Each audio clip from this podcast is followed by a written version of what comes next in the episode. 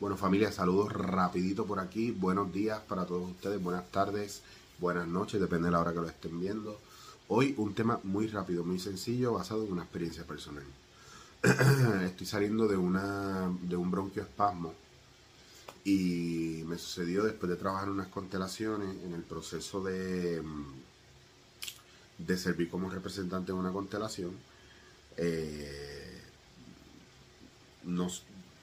nada, fue una cosa brutal, no voy a hablar de ella. El punto es que al día después tenía clase, el fin de semana, y me fui a otro pueblo de aquí cerquita, que es como a hora y 40 o casi dos horas, ¿verdad? Entre el movimiento que tú haces de tren, etcétera, etcétera.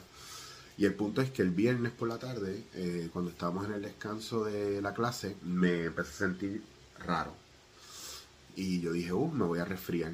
También había sudado bastante cuando llegamos al sitio donde nos deja el tren, que es al lado de la playa, pero después la clase es en la montaña. Y el frío me dio duro dentro del sudor que yo llevaba y el cansancio. Cuando volví al hotel, toda la noche la pasé fatal. Sábado estuve destruido totalmente de cama y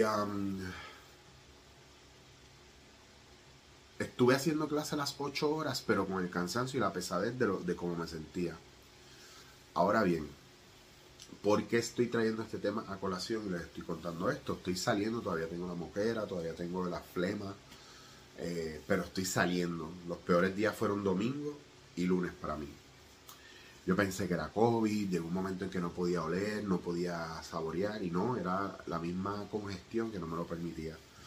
El punto es que me encontré con muchas cosas y la primera que encontré fue el recordar que todo lo que tiene que ver con condiciones respiratorias tiene que ver con miedo. Eso es lo primero. Y una vez pude conectar con ese dato, sucedió, sucedió algo muy interesante, que fue que me remonté a la constelación que había trabajado, ¿verdad? y a los temas que hubo esa noche eh, o esa tarde dentro de las constelaciones que hubo, remonté un poco lo que viví en clase y me di cuenta que estaban saliendo miedos viejos que necesitaban ser vistos. Y que por primera vez, dentro del caos que se me forma en el sistema, cuando yo tengo problemas respiratorios, que hace años no tengo, yo tuve una situación cuando pequeño donde me dio un ataque de asma y por poco me muero no había nadie conmigo, no estaba mi mamá, estaba desprotegido, no estaba mi hermana, no, tenía nadie. Y un vecino mío salió a tratar de ayudarme, pero se quedó mirándome. Entonces no pudo hacer mucho. El punto es que recuerdo haber salido de esa situación, haber ido al hospital y que me diagnosticaran en ese entonces con asma cuando era pequeño. Y de ahí en adelante nunca en la vida he tenido más problemas así. Me da claustrofobia, soy una persona claustrofóbica. Y tengo problemas, ¿verdad? Ahora mismo, problemas un poco respiratorios eh, porque a veces pues me, me, cuesta tomar eh, el aire, eh, o sea, respirar o inhalar profundamente. Se me acorta la respiración. Y hablaba con una amiga que quiero un montón, que me encontré ese lunes por la mañana, hablé con ella. por precaución ella se sentó en un lado del banquito en el parque y yo en otro. Porque yo en mi cabeza yo decía, yo tengo COVID y te lo voy a pegar. Y yo te tengo que proteger de mí, punto y me dijo algo o me hizo recordar algo muy importante. Cuando tenemos ciertas condiciones, especialmente los problemas respiratorios, hay una intensificación del pánico y del miedo, porque es algo que no puedes controlar y es algo que te pega duro. Por eso en, durante la pandemia el COVID hizo mucho estrago, más que por lo que te podía causar físicamente, sino por lo que te podía hacer eh, psicológicamente y estuvimos hablando y repasando eso y yo agradezco tanto tener estas conversaciones con ella. Eh, me encanta, tenemos un ping-pong de, de temas brutal. Y eso me ayudó mucho a seguir mirando mis miedos y mi situación al nivel que pude, pude identificar muchas cosas. Eh, también hablé con una amiga que hace bio, biodesprogramación, que es parte del, del corillo que ustedes vieron en, un episodio en estos días de Luis. Eh, y miramos ese suceso del, trauma, ¿verdad? En ese momento eh, del, cuando era pequeño y me iba, me estaba asfixiando con lo del asma. ¿A qué voy con todo esto? Mira, que el cuerpo te habla, que el cuerpo te dice y que las enfermedades no son realmente cosas, no es algo que te pasa como castigo, no es algo que te pasa para para realmente venir a quitarte la vida y hacerte daño. Realmente son un aviso y un recordatorio de lo que vinimos a hacer aquí.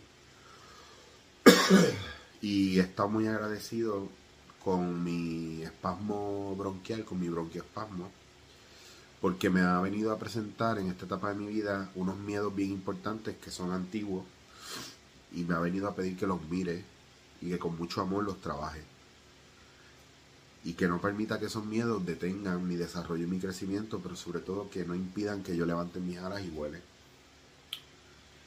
Y que cuando nosotros hablamos y miramos todas estas cosas tengamos mucho cuidado con el juicio que emitimos con relación a nosotros y a estas situaciones. Así que es bien importante que usted dentro de la enfermedad o la condición en la que usted esté, que yo sé que puede ser deplorante, triste, fatalista, eh, busque ver qué, es, que la enfermedad le quiere decir, oh diablo, Eric, pero ¿cómo yo hago eso? Hay muchas maneras. Y una de ellas no es necesariamente buscar en Google, pero sí hay, hay profesionales que lo hacen, eh, estos mismos de la biodescodificación o bioreprogramación. Eh, hay libros que hablan sobre esto. Busquen, por ejemplo, dolor de cabeza somatizado en el cuerpo, qué significa emocionalmente. Y a lo mejor algo de lo que les dice como que te suena, esto es, esto no es, usted es lo suficientemente inteligente para entender y saber eh, qué podría significar eso en su vida con dos o tres palabras que le digan o dos o tres términos. Es cuestión de usted mirar, escuchar y decir, ah, mira, esto me hace sentido.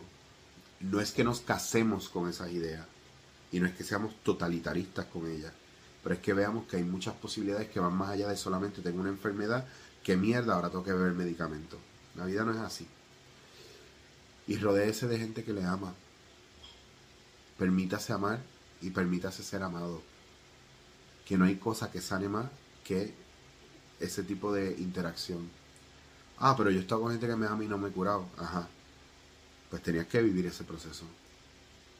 Y tenías que mirarlo y tenías que abrazarlo. Ah, pero es bien fatalista, no me voy a sanar, no me voy a curar, me voy a morir. Pues yo te voy a acompañar hasta el lecho de muerte. Porque la vida es la vida. Eh, y la vida es algo más grande que nosotros. Y si no queremos entender por qué pasan las cosas, y si no queremos respetarlas y dejar que sucedan, siempre vamos a estar en una pelea constante yendo en contra de la corriente y en contra de la vida, y la vida es algo que sucede. Así que si quieren vivir en paz y vivir bien, vivan en el presente para que no se arrepientan de la vida.